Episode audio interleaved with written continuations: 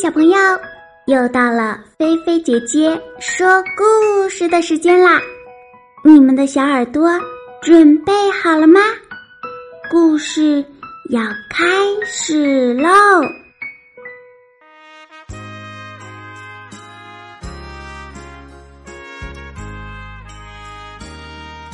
渔夫和他的妻子。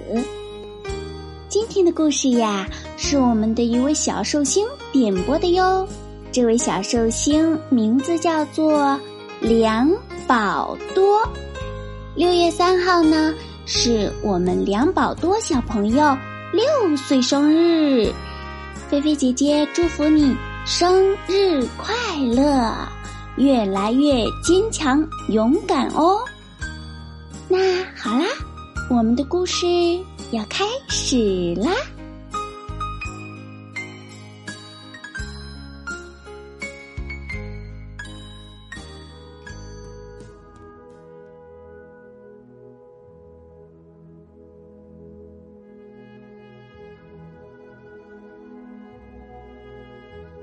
从前有一个渔夫，他和妻子住在海边一个又破。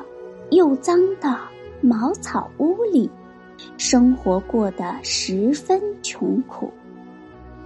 渔夫天天都去海里捕鱼来维持生活。一天，渔夫捕到了一条非常大的比目鱼。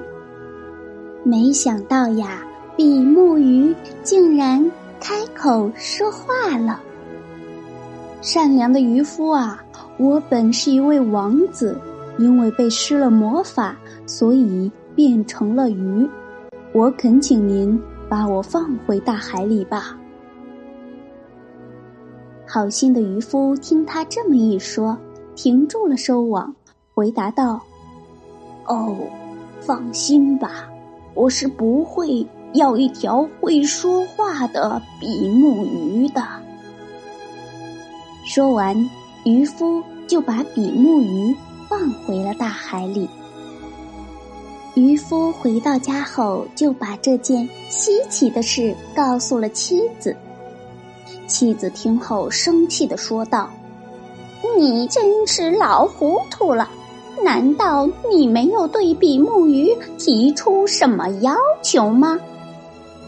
妻子接着说：“看看我们这间破旧的。”阴暗的小屋，我早就收够了。你快去告诉比目鱼，就说我想要一栋小别墅。我们救了他的命，他一定会实现咱们这个愿望的。渔夫内心不太乐意去找比目鱼，但又怕妻子生气，只好硬着头皮。来到了大海边。这时，清澈的大海变得有些浑浊，而且不像往常那样平静。他站在海边，大声喊道：“比目鱼，你在吗？我们家老太婆。”非要让我来找你，希望你能给我们一栋漂亮的小别墅。比目鱼果然听到了渔夫的喊话，立马朝他游了过来，说道：“快回去吧，我已经满足他的愿望了。”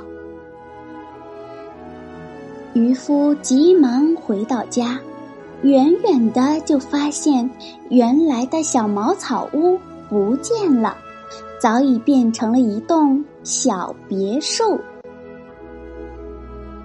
妻子见渔夫回来了，高兴的拉着他的手说：“快进屋看看咱们的房子多漂亮。”他们呀。在这栋小别墅里，快乐的生活着。可是，两个星期后的一天，妻子突然对渔夫说：“这个房子太小了，我想要一座用石头砌成的豪华的大宫殿。你现在就去找比目鱼，快去，快去！”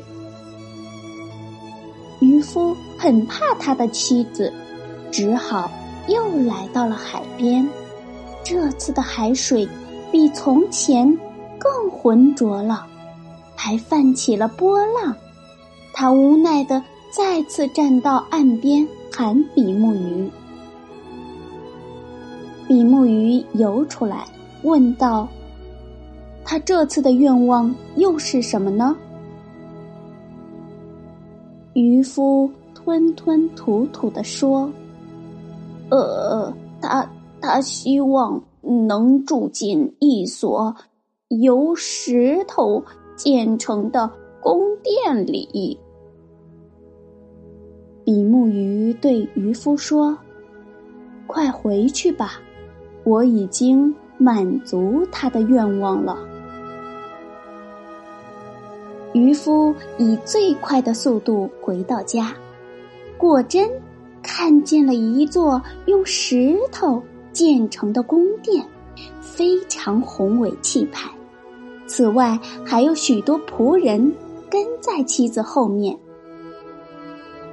然而第二天早晨天还没亮，妻子就把渔夫叫醒了，对他说道：“你快去找比目鱼，告诉他我要当这个国家的国王。”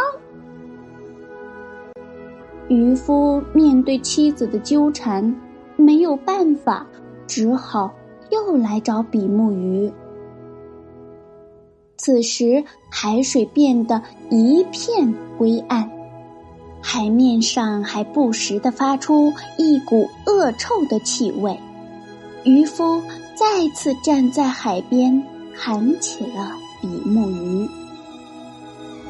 比目鱼依旧问渔夫。他想要什么？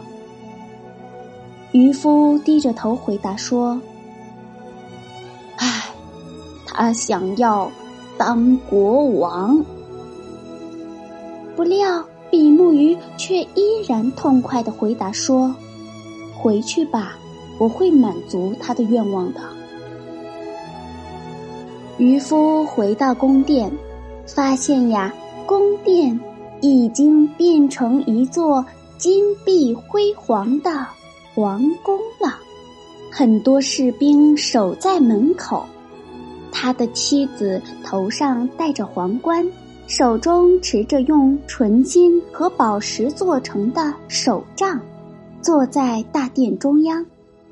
可是，他很快又厌倦了当国王的生活。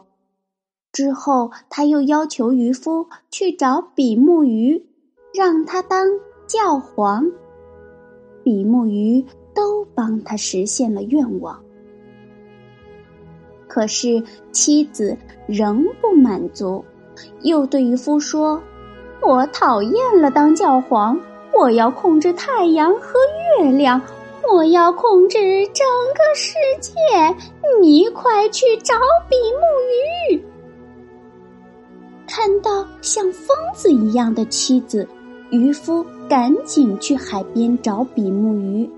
这时的大海刮起了狂风，海边的房子和大树都被风刮倒了，整个大地好像都在颤抖，就连远处高山上的岩石也朝大海这边滚动过来。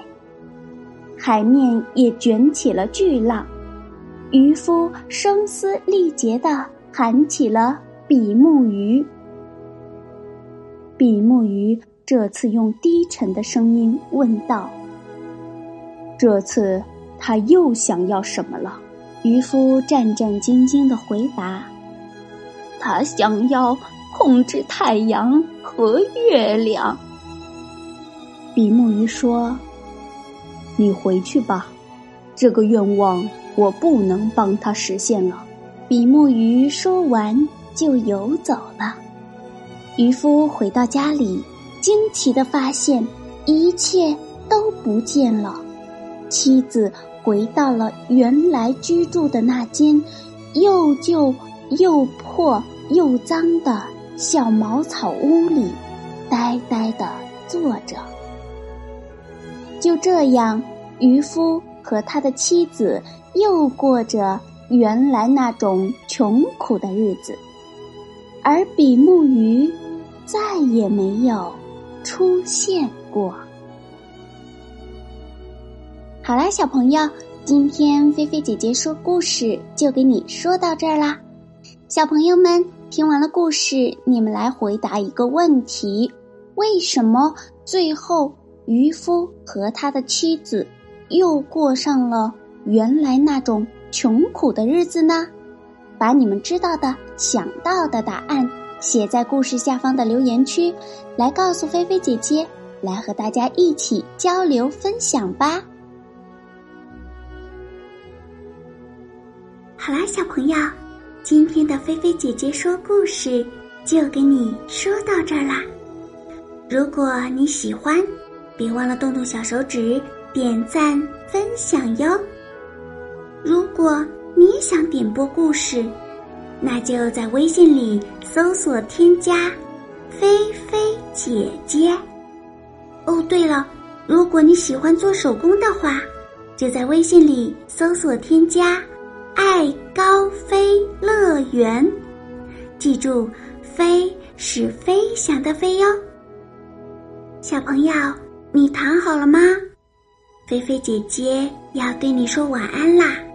记得晚上啊，一定一定要盖好被子，不要踢被子哟。晚安，好梦哟。